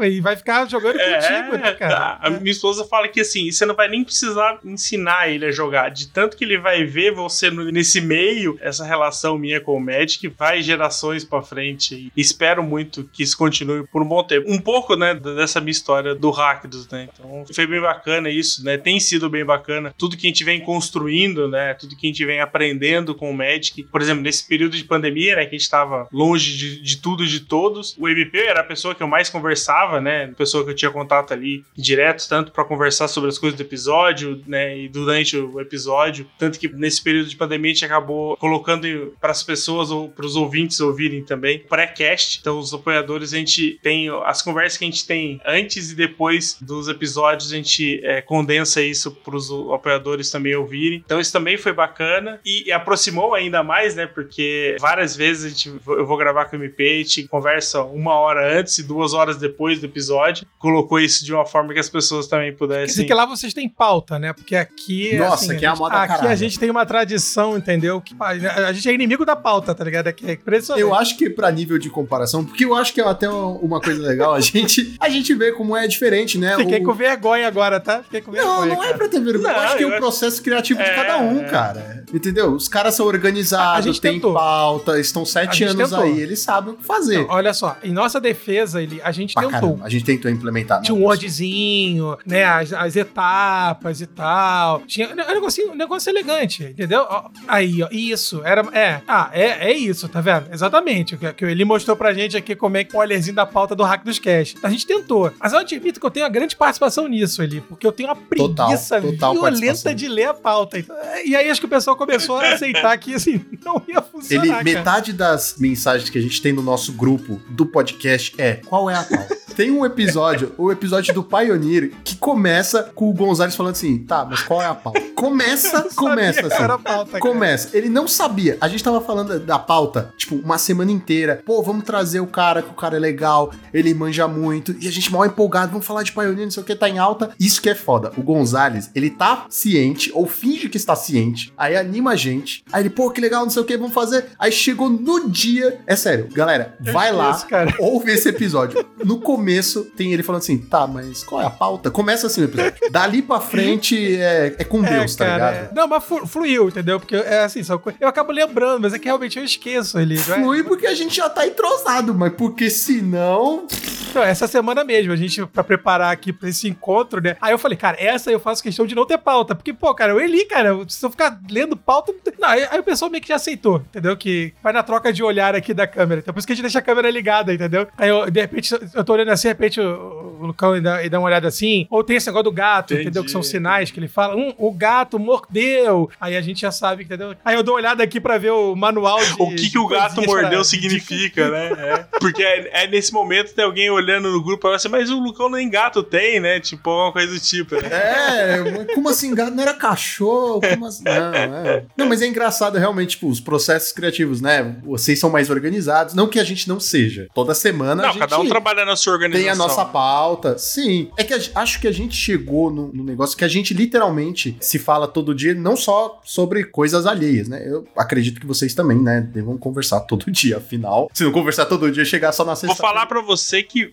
algumas vezes já aconteceu, não, não foram poucas não, de tipo assim, passar a semana inteira zero diálogos, só por texto, aí o MP chega e qual que é a pauta, MP? Ele escreveu a pauta, que às vezes o MP escreve sozinho a pauta. O MP, ele é tão sistemático que ele escreve até as piadas sem graça dele, cara. Nossa. Sério? Meu Deus. Isso é, isso é legal de saber, gente. Rapaz. Ele anota. É é porque assim, ele tem a pauta, ele tem o Google Docs que a gente compartilha, mas ele tem um dele. E aí ele tem uma tela gigante só com piada. ele tem um dele só para as anotações dele, que tem inclusive as piadas, algumas Nossa, é piadas muita que ele conta. Porque ele fala assim: eu preciso escrever, porque senão eu esqueço de contar essa Cara, piada. e é diferente aqui, porque a gente, a gente tentou escrever, mas a gente sentiu que, é claro, vai de podcast pra podcast, pessoa pra pessoa, mas a gente sentiu que a gente ficava meio travado, né, Gonzo? A gente ficava preocupado, tipo, é, agora é a primeira pergunta, agora é a segunda. Puta, pulou essa pergunta e agora foi pra essa. E e virava uma guerra, ele, É, era uma era um guerra saco. isso aqui, porque ficava com a tela aberta aqui, a outra co- co- coisa aqui, outra. Aí eu ficava dando, ticando assim as coisas que já foram perguntadas. Nossa, assim, era terrível, era terrível. E aí a gente foi abandonando e agora, né, não é a moda caralha totalmente ainda. Totalmente, mas- ainda. To- é, É. totalmente. Não, a gente sabe que a gente tem que falar alguma coisa na semana. Então a gente fala, nem que seja umas groselhas. Médico, É, fala de é, médico, é exato, exato.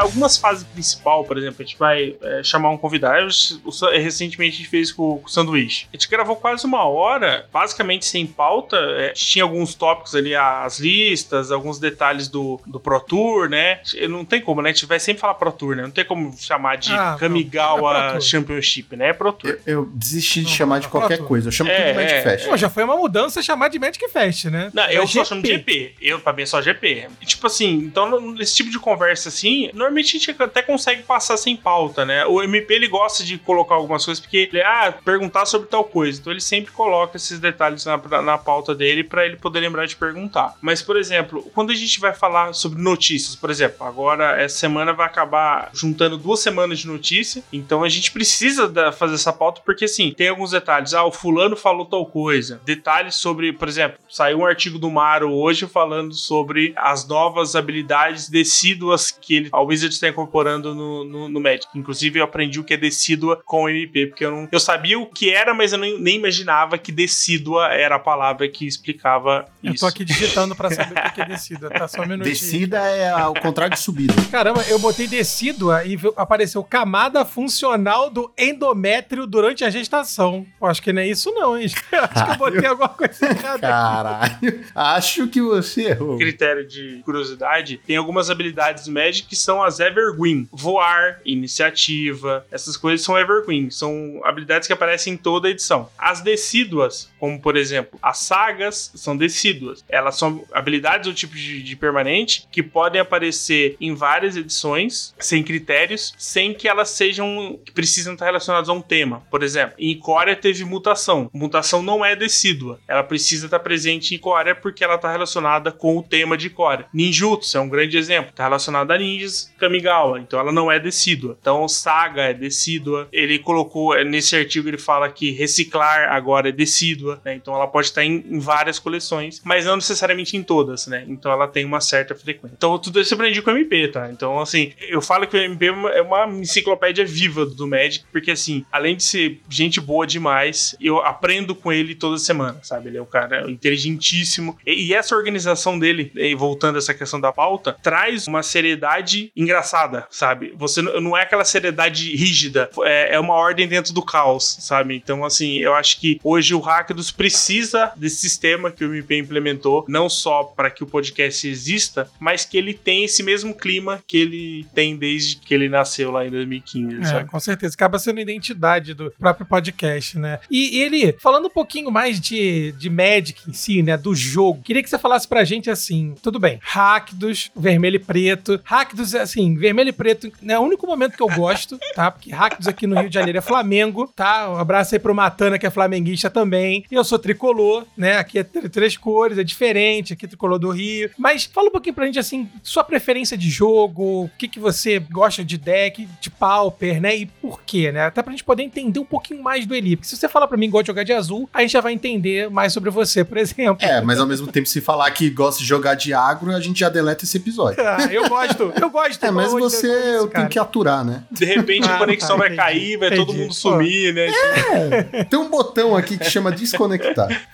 Cara, é engraçado. O primeiro deck que eu montei, é, eu não completei ele, mas foi o primeiro deck que eu montei no Pauper foi o Monoblue, Monoblue Delver. Mas o primeiro deck que eu fechei, tipo assim, essa é a lista que eu quero jogar foi o GW Auras. Basicamente opostos ali, quase, né? Eu, na época, eu, eu joguei muito mais com o GW Auras. É engraçado porque é, é Rakdos, mas a combinação de cores que eu mais me identifico é Celeste, né? Verde e branco. Mas, assim, por características talvez de lore, de história, de, de personagens, de, de contexto mesmo, né? Não necessariamente é a cor que eu mais jogo. No Pauper, acho que a cor que eu mais joguei foi vermelho e branco, né? Eu joguei muito de Boros Kudota na época que ele surgiu, lá muito tempo atrás. E aí depois evoluiu, virou Boros Monarca. Hoje é Boros Synthesizer, né? Boros Synth aí que o pessoal tem chamado. O mid-range eu acho que é o deck que eu mais gosto, que eu me sinto bem no Pauper. Eu não gosto de jogar sem pensar. Não que agro não precisa pensar, eu acho que o foco do pensamento é diferente. É, na verdade, o agro acaba sendo mais reativo, né, Eli? Você joga ali, naquela reação o tempo inteiro, pra frente, pra frente, pra frente. Reativo no sentido não de reagir ao que o oponente tá fazendo, mas no sentido, assim, de você tá sempre buscando, né, reações imediatas pra acabar com o Sim, jogo. é, né? eu recente, eu, eu, inclusive até fiz um artigo sobre isso. Eu joguei de Boros Bully e eu senti a dificuldade de monstro pra jogar de Bully. Apesar de ele ser um deck, não vou dizer linear, ele tem poucas escolhas, né? Vou ser mais agro agora, eu vou fazer dois Squadron Hawk ao invés de fazer um Guardião, né? Acho que tem algumas decisões desse tipo. O, o seu mindset tem que ser pra frente. Você não pode, tipo, não vou fazer uma criatura pra poder ficar com esse raio pra poder lidar com o bicho que ele possa fazer, é, o bloco dele voar. Não.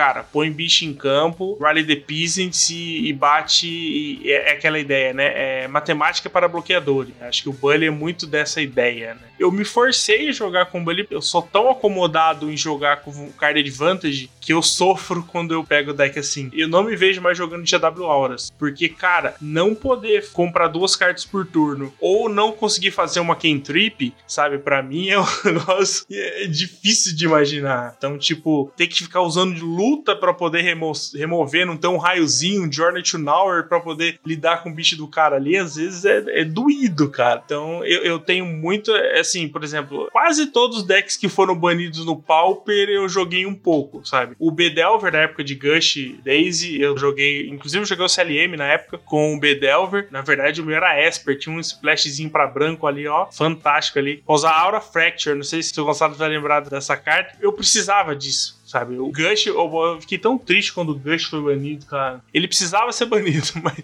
eu fiquei triste, cara. É, é, é. Não, não precisava. Não, Não, precisava, não precisava. cara. Eu já tinha comprado. Banisse antes de eu comprar, Ah, tá, entendi. Eu tô é. cansado de tomar, né, no cu, porque eu compro a carta e ela é Aí você tem que fazer igual eu, você compra tudo antes, entendeu? Aí você não corre risco mais, tipo, por exemplo, Dust to Dust. Quando eu comprei, ela custava 50 centavos. Eu peguei a 5 reais. Ainda dei sorte. Eu, eu acho que eu paguei um real no meu set inteiro, sabe? Inclusive, estou passando. Dust to Dust, na época que eu comprei, era aquelas cartas que protegiam o seu pedido. Quando quando você comprava na loja. Sabe? Ninguém queria Dust to Nossa. Dust. Então, meus Holy Light tá guardado porque um dia pode acontecer a mesma coisa. É que agora, tipo assim, faltou pouca coisa pra eu pegar, mas agora dói, tipo, pétala de lotus, por exemplo. Eu não peguei a 10 conto, agora, né, tem que gastar um. Não, mas aí a gente até nem pega mais, né? Não baniu até hoje, não bane mais. Não usa no Pauper, não vai usar agora, né? Não, pior que eu quero jogar de Cycling Storm, velho. Eu quero jogar. Ah, mas aí é um fetiche daqueles que você se Ah, auto-machuca,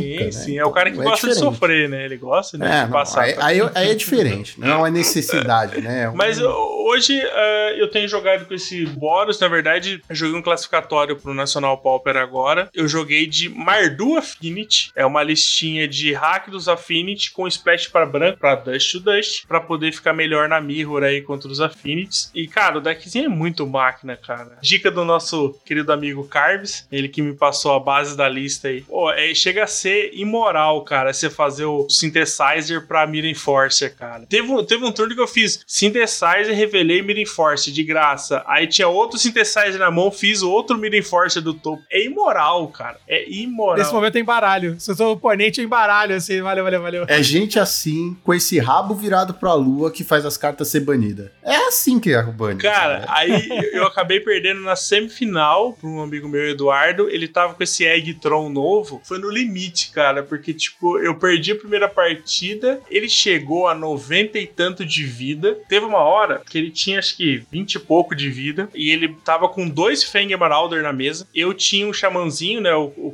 Krark Clan Xamã. Eu tive que estourar três ou quatro artefatos pra conseguir matar os dois Fang dele. Aí dei 70 e tanto de vida pra ele. Pra conseguir lidar com os dois. Cara, eu sei que nesse jogo eu dei mais de 100 de dano, acho que 120 de dano dele somado tudo. E ele não morreu, sabe? E aí vocês vão falar que Boros que é o problema. Não, cara, essas doenças que é o problema. Mas enfim, né? Eu, como já joguei muito de Tron, eu não posso reclamar muito. Já tenho minha cota de, né? Tô vendo a cara do, do Lucão aqui, assim, balançando a cabeça. Tronzeiro, esses tronzeiros safados aí, entende tudo. É, mas eu sou tronzeiro safado com trolzão, né? Não, não gostei desse egg Não, Tron ainda. esse Eggtron é chato demais. Cara, e os caras. Ele fizeram- ganha pela quarta win condition do Tron, né? Porque o Tron ganha dando dano direto, batendo e te milando se necessário. Mas aí ele ganha pelo infinito tédio. Quando que você imaginar que você vê aquele apagador de Jace num deck de Tron, velho, pra ganhar do cara milando, velho? Sabe o que é pior? O cara usa uma Uma maldita cópia. cópia. Uma. Tal é a safadeza que o cara usa uma cópia. Isso é ser vergonhoso. Isso é ser vergonhice. Mas eu acabei perdendo essa partidinha aí, mas, cara, assim, poucas vezes eu joguei de Affinity na vida, na época de Atog, por exemplo, né? Exatamente por causa dessa pegada muito pra frente. A Tog, cara, a Tog Temur Battle Rage ou Fling, cara, era pra frente, era matar, pilhar e destruir. Sempre foi assim. A pegada do Temur Affinity na época era assim, né? Só que aí agora você vem com esse Synthesizer, você vê o Makeshift Munitions ali, com as pedrinhas e tal. Então, assim, acabou que o deck entrou muito mais nessa pegada mais mid-range, vantagem de cartas, né? Que eu acho que é o grande segredo do Pauper hoje, né? Eu acho que card advantage é, a- é o termo que mais define o Pauper, né? Então é um formato muito grind, né? Você precisa ali comprar sempre pequenas vantagens para ver que lá no, no late game você que, que vai conseguir definir a partida, né? Então eu gosto muito desse tipo de jogo, sabe? Tipo, eu não, eu não vejo me jogando de Boros heróico, tá ligado? Burn, por exemplo. Eu não gosto de jogar de Burn. Você gosta de jogar, você é como eu. Você vai pra loja jogar. Não, você vai pra loja jogar. Você não quer jogar cinco minutos e. Mas é, realmente o Pauper permite essas varianças né, de jogo. O Pauper poderia ser muito melhor, como eu falei no começo, que só o banimento não fosse a ferramenta pro formato, né? Infelizmente, a gente, até por declarações abertas recentes aí da própria Wizards, a gente viu que é o que a gente tem pra hoje, né? Infelizmente, a gente tem que Pra hoje por um bom tempo, né? Porque. É assim, é, sempre foi uma declaração velada, né? Tipo, era um negócio que ficava ali quietinho, né? Agora falou assim, ó, é assim, sabe? Se vira aí com isso aí. E não tem nenhum. Como é que eu posso dizer? Não tem nenhum amaciante ali, nenhum KY pra fazer um carinho, não. É, galera, cagamos pra vocês. A gente nem sabe porque sancionou essa merda. O que realmente me levanta essa dúvida. Eu não sei por que, que é sancionado, uma vez que não tem atenção nenhuma pro formato. A Wizards, ela vai crescendo e cada vez mais ela se torna mais política, né? Então, pra poder fazer todo esse gerenciamento momento de vender produtos e de comunidade e tudo mais. Tentou passar um pano aí com esse Pauper Format Panel, né, para poder dar uma agradada aí com as comunidades, mas assim, isso tinha que ter sido feito lá quando o formato foi sancionado. Esse tipo de atitude tinha que ter sido feito lá. Então, assim, eu, sinceramente, eu acho que é bom que exista isso, mas é pelo menos uns 3 ou 4 anos atrasado. Então, eu acho que hoje o Pauper precisa de um pouco mais. Eu acho que a gente não pode esperar mais 3 anos para que uma atitude similar a essa possa colocar o formato em ordem mais para frente, sabe? Então, alguma coisa precisa acontecer. Até eu já ventilei algumas coisas, até perguntas, sempre umas perguntas doidas, por exemplo, que eu faço assim, para entender do que o pessoal pensa, né, em relação a- ao Pauper. Eu acho que do jeito que tá, a gente meio que tá num ápice, eu acho, de jogadores, de, de produção de conteúdo e tal. Eu não vejo isso se sustente durante muito tempo, sabe? A gente já perdeu, perdeu entre aspas, né, mas vários produtores já deixaram de produzir exatamente por esfriar. Esfria ali, o negócio fica, ah, vou continuar no Pauper, mas ali aquele joguinho e tal, né? Não fica aquele calor, né? Que, que, por exemplo, quando a gente vê edição nova, né? A gente não tem esse mesmo estímulo pra poder comentar e falar e tal as coisas. Então eu acho que assim, a gente aceita isso e as coisas devem ir esfriando e eu não sei qual vai ser o futuro. Ou algo acontece de repente e a gente vai perder uma massa de tanto de produtores quanto de jogadores se algo repentino acontecer. Mas eu acho que a longo prazo isso é melhor do que se a gente continuar nesse ritmo que a gente tá. Acho que a gente tem algumas coisas aí que a gente palpita, que a gente tenta, mas enfim, eu acho que enquanto não tiver uma rotina de entrada de cartas novas, eu vou dizer nem pensadas pro Pauper, né? Mas assim, minimamente aceitáveis em termos de power level, porque assim, o Pauper tá assim, né? Ou entra uma carta lixo, ou entra um book, ou a carta é opressora. Não tem o meio termo ali. Não... Tem várias respostas que podem existir, por exemplo, tem um exemplo melhor. Storm era um deck opressor. Até pouco tempo ninguém conseguia ganhar. O Relay Galvanic é uma carta sem resposta. Por que não colocar uma resposta ao invés de banir a Eles carta? não estão nem aí pro formato. Fazer carta comum pra gente não, faz Não, não precisava fazer carta. É só você pegar uma carta em comum, fazer um downgrade digital e colocar ela pro povo Mas jogar. é a mesma coisa. Eles, se eles não fazem, eles não vão nem ficar procurando, Sim, sim, não estão nem aí. sim, E outra coisa, eu senti nos últimos tempos, né, que a Color Pie, ela tem geralmente é o jogador que, aspas, destrói a Color Pie, né? Ele encontra maneiras de tornar a Color Pie diferente. Então, você, sei lá, tirar aqui da minha cabeça. Você usa o verde pra dar dano, aí você tá usando o vermelho pra rampar, sabe? O preto tá comprando mais carta que o azul, então agora é a Wizards que tá fazendo isso. Olha que maluco. Sim, qual a combinação de carta que mais compra hoje? É Hacker. Exato. Justamente por isso a gente te chamou. Não tem nenhum outro motivo. a gente só queria tirar uma satisfação. Essa uma hora de programa foi pra chegar aqui, Pra perguntar por que vocês fizeram Valeu, isso. valeu, valeu.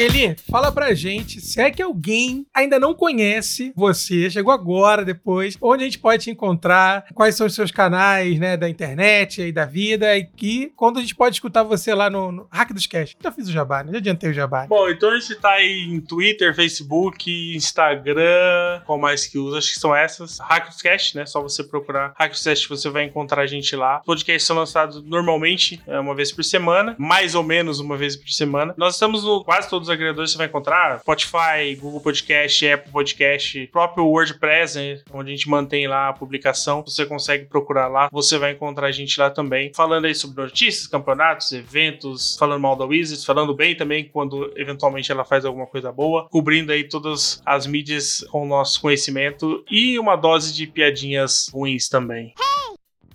E agora ele tá preparado para o bate-bola jogo rápido. Não, mas vamos lá. Não é difícil, não é difícil. Vamos lá. Não, Um lanche pra você comer aí durante a gravação. X-Bacon. Sua carta favorita do Magic. Fala se sente, né? Excelente. Ah, tá ótimo, tá ótimo. E uma música que represente o hack dos cast. Ah, a musiquinha do Mario, finalização do. Puta, não vou saber qual Mario que era, cara. Tocava no final dos episódios, ela ficou, acho que quase cinco anos no ar tocando. Todo mundo reclamou quando a gente tirou, mas quando a gente migrou o podcast pra sair no Spotify, a gente não podia colocar mais. Eu acho que foi a coisa que mais fez falta e a música que a gente mais. Pô, e aí você vai pedir logo essa que eu não posso colocar aqui? Tudo perfeito, né? A gente pode pôr uma música tema do Mario só? Vamos, vamos colocar só a A gente vai música do tomar taxada Mario, 8 também, né? bits, que aí, né? Mas ele, muito obrigado pela sua participação, a gente ficou muito feliz, foi um papo muito bom, muito louco e muito gostoso de ter com você. Mais uma vez, muito obrigado por ter aceitado o nosso convite, viu? Espero que você tenha gostado e possa voltar mais vezes. Eu que agradeço, obrigado aí pelo convite. Fico feliz de poder participar. Pode me chamar mais vezes. Prometo que eu não vou arrebentar o cabo da internet de novo. O máximo que pode acontecer é você acabar ficando aqui com a gente. Esse é o único perigo. É, alô, alô, MP. A gente sabe que tem um certo número de vezes que sumona você pro podcast alheio, então... É, a gente vai esperar abrir a janela de transferências aí. Manda um convite aí pro MP quando tiver tudo certinho lá pra ele vir aqui com a gente. Até pra ele marcar território, entendeu?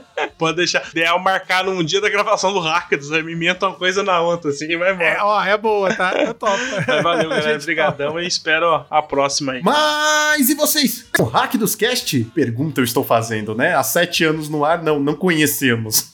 Os reis do podcast, não, não conhecemos. O que acharam do Eli, nosso queridão aqui, que veio falar com a gente, e por que o Hack dos Cast é o seu podcast favorito logo depois dos Monarks? Nada de favoritismo. Porque aqui é BR, né? Tem que Porque terminar aqui é falando. BR. Aqui é BR. Aqui é BR. Deixem nos comentários. Não se esqueçam que estamos em todas as redes sociais: Facebook, Twitter, YouTube, Instagram, todo lugar nós estamos lá. Temos vídeos no YouTube todas as terças-feiras e temos o projeto do Padrim. Passa lá, dá uma ajuda pro time, porque chamar essa galera de peso não é barato, certo? Então, fim do turno, Draw do Monarca!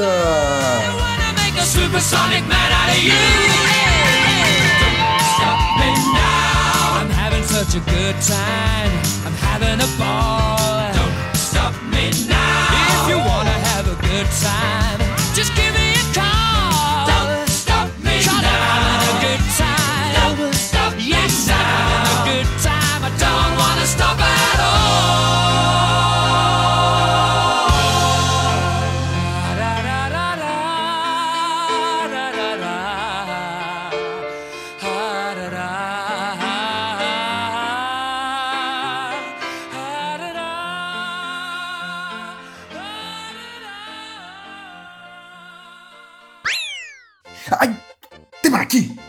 Desculpa, gente. O meu gato me mordeu. Meu Deus, isso, isso vai ficar no final do podcast? Não, Por favor, né? nunca ficou, Ai, não é agora que vai tirou a começar. câmera, Tirou tirou, até. a câmera, né? Tu viu, né? Tirou, tá batendo no gato. Solta, solta o gato. Olha, olha só. Não sei por quê. Alô, Luísa Mel. Alô, Luísa Não, Mel. cara, eu, você. ele aqui. já comeu, já tudo, e do nada me mordeu.